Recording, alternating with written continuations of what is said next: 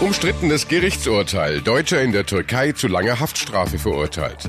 Sexueller Missbrauch. Wann Kinder wie aufklären. Empfehlungen von einem Kinderpsychologen. Und vor der Zeitumstellung ist es morgen schon das letzte Mal. Besser informiert aus Bayern und der Welt. Antenne Bayern. The Break.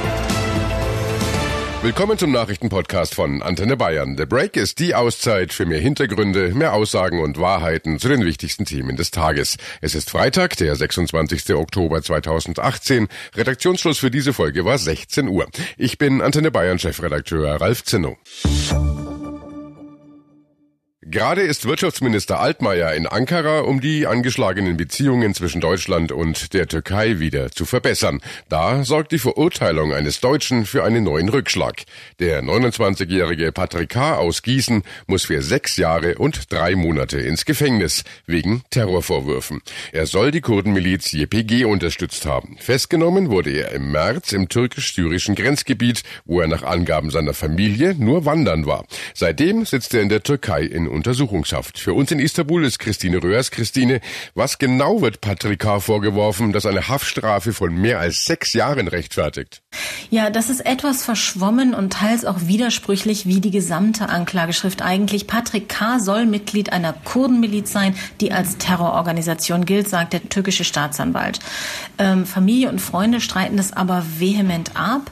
Dann soll er laut einem Zeugen zu Jahresanfang in Syrien in einer Uniform der Kurdenmiliz als Arzt in einem Krankenhaus gearbeitet haben. K. ist aber gelernter Schreiner. Hauptstütze der Anklage scheint eine angebliche E-Mail zu sein, in der er sich der Kurdenmiliz als Kämpfer angeboten haben soll. Selbst wenn das stimmt, gekämpft hat er wohl noch nicht. Es scheint, als gäbe es da eine Menge Fragen, die in weiteren Gerichtsverhandlungen hätten besprochen werden müssen. Die Mutter von Patrick H. ist natürlich verzweifelt und äh, macht sich auch Sorgen um die Gesundheit ihres Sohnes. Er habe in der siebenmonatigen Haft drei Zähne verloren und kämpfe seit Wochen mit einer Mittelohrentzündung. Die Bundesregierung hält sich dagegen noch bedeckt. Geäußert hat sich lediglich Bundeswirtschaftsminister Altmaier. Er ist ja gerade in der Türkei. Zoe Tasovali in unserem Hauptstadtstudio in Berlin. Wirklich konkret wurde Altmaier dabei aber auch nicht. Ja, also er ist natürlich vorsichtig, das ist klar, denn die deutsch-türkischen Beziehungen sind ja sowieso schon extrem angespannt und da möchte er oder möchte die Bundesregierung natürlich nicht noch mehr Öl ins Feuer gießen. Deshalb betonte Altmaier heute auch, dass man sich das Urteil noch einmal genauer ansehen werde. Der Betreffende äh, wird von der deutschen Botschaft konsularisch betreut. Das heißt, wir werden uns dieses Urteil sehr genau anschauen. Es ist ja auch möglich, Rechtsmittel einzulegen dagegen. Altmaier ist in der Türkei, um mit Vertretern unter anderem über die schwierige Menschenrechte Menschenrechtslage in dem Land zu sprechen. Also das dürfte natürlich noch spannend werden. Und härtere und klarere Worte hat ja da die kurdische Gemeinde in Deutschland gefunden.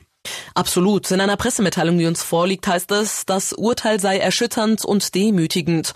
Offensichtlich reiche allein der Aufenthalt in den kurdischen Gebieten aus, um als Terrorunterstützer verhaftet und verurteilt zu werden, steht hier weiter. Ja, der größte Kritikpunkt insgesamt, äh, nicht nur bei der kurdischen Gemeinde in Deutschland, ist die dünne und teils widersprüchliche Beweislage der Staatsanwaltschaft.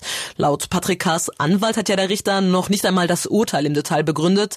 Deswegen werden die beiden auch in Berufung gehen. Aber ob sie was erreichen können, das ist zum jetzigen Zeitpunkt noch völlig unklar. Danke nach Berlin und äh, neben Patrick K. sind aktuell noch vier weitere Deutsche in der Türkei in Haft. Ein Fall hatte uns diese Woche zutiefst entsetzt. In Augsburg ist ein neunjähriges Mädchen auf der Toilette in ihrer Grundschule sexuell missbraucht worden. Der Täter, ein junger Mann, hatte sich in die Schule geschlichen. Gegen ihn wurde mittlerweile Haftbefehl erlassen. Ein Fall, der natürlich Eltern und Lehrer aufrüttelt. Wie kann so etwas verhindert werden? Wie können unsere Schulen sicherer gemacht werden? Der Präsident des Deutschen Lehrerverbands, Heinz-Peter Meidinger, fordert mehr Aufsichtspersonal, Videoüberwachung und außerdem automatische Schließanlagen. Das unterstützt auch seine Kollegin Simone Fleischmann, die Präsidentin des Bayerischen Lehrerinnen und Lehrerverbands. Aber sie sagte uns im Antenne Bayern Interview auch, die Kinder müssen schon selber auch sehr, sehr gut dahin erzogen werden. Man darf zum Beispiel nur zu zweit auf die Toilette gehen, man spricht fremde Leute an.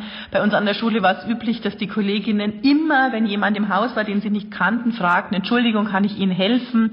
Also es gibt schon noch andere Maßnahmen wie technische, äh, die wir auch leben sollten, damit auch Kinder Kinder und Jugendliche Sicherheit selber leben und sich nicht verlassen auf irgendeine Kamera. Die Kinder müssen also zu Vorsicht erzogen werden, sagt die Präsidentin des Bayerischen Lehrerverbands. Ein sehr sensibles Thema. Wann und vor allem wie sollten wir Eltern unsere Kinder über mögliche Gefahren aufklären? Darüber spreche ich jetzt mit dem renommierten Kinderpsychologen Michael Thiel. Er berät seit vielen Jahren sehr erfolgreich Eltern. Herr Thiel, wie können wir Eltern mit unseren Kindern über diese ja sehr harte Thematik reden, ohne ihnen Angst zu machen? Wichtig ist, dass ähm, das Kind unterscheidet äh, zwischen guten Berührungen zum Beispiel und schlechten Berührungen. Und es ist vollkommen in Ordnung, wenn man auch schon sechs, siebenjährigen Kindern zum Beispiel sagt, dass es einige, einige Menschen gibt, die äh, manchmal Kinder streicheln, auch am Penis oder auch an der Scheide berühren oder sich von den Kindern dort berühren lassen möchten und dass das nicht in Ordnung ist. Bitte auch genau diese Begriffe Penis und Scheide auch benutzen und auch ganz deutlich machen, es gibt einige Menschen, besonders Erwachsene, die so etwas machen. Das ist nicht in Ordnung und spätestens dann darf man als Kind natürlich Nein sagen und weglaufen. Mhm. Und äh, wann sollte ich mit meinen Kindern darüber reden? Also ab welchem Alter? Mit spätestens sechs oder sieben Jahren sollte Ihr Kind schon wissen, was sexueller Missbrauch ist. Ähm, da ist es allerdings wichtig, das kindgerecht zu erklären, das Kind nicht zu sehr ängstigen, aber doch sechs oder sieben Jahre, auch im Zusammenhang mit Schule oder vielleicht sogar Kindergarten, sollte man darüber schon reden können. Und Herr Thiel, wenn jetzt ein Kind nun wirklich von einem Fremden angesprochen wird, wie soll es sich denn dann konkret verhalten? Wenn ein Fremder das Kind anspricht, und das sollte man auch schon vorher wirklich üben, dann soll das Kind erstens fragen, was willst du von mir? Ich kenne dich nicht. Und wenn der, der Erwachsene sozusagen immer zudringlicher wird und nicht loslässt, dass das Kind dann ganz toll Nein sagt, lass mich in Ruhe und dann vielleicht sogar, wenn es äh, brenzlig wird, schreiend wegläuft und ganz wichtig, sich an vertraute Erwachsene wendet, also um Hilfe sucht auch dem Kind deutlich machen, dass das vollkommen in Ordnung ist, in dem Moment auch wirklich um Hilfe zu rufen. Kommen wir doch auch mal zu uns Eltern. Wie soll man sich denn als Elternteil generell im Alltag verhalten? Ich muss als Eltern schon wissen, mit welchen Erwachsenen, aber auch natürlich mit welchen Kindern mein Kind in Kontakt ist.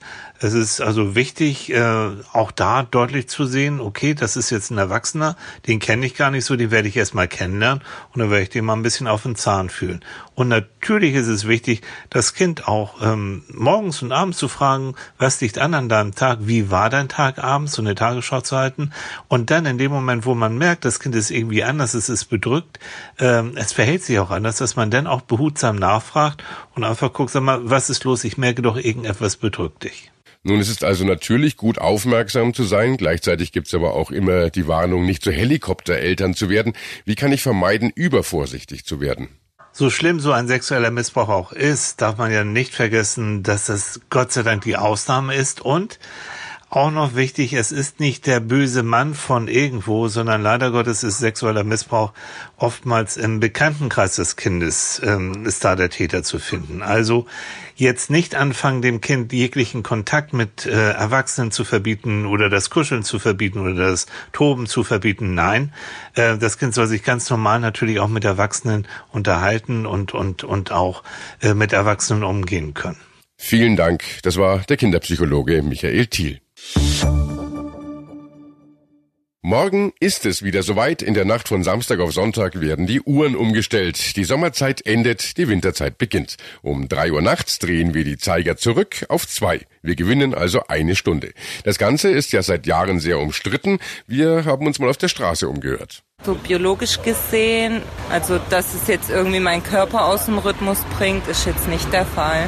Stört mich, ich will die einheitliche Zeit haben. Äh, die Zeitumstellung finde ich nicht okay. Ich sehe auch gar keinen Sinn in dieser Umstellung. Sie verwirrt eher. Ich bin dafür, dass es abgeschafft wird. Also für mich persönlich ist gar kein Problem, weil ich bin das gewohnt, viel zu reisen und dann automatisch einen gewissen Jetlag ausgleichen zu äh, müssen. Ja klar, es ist erstmal nervig, aber man kriegt ja auch mal eine Stunde geschenkt. Na, die Zeitumstellung hat für mich eigentlich keinen Sinn und für uns überhaupt nicht.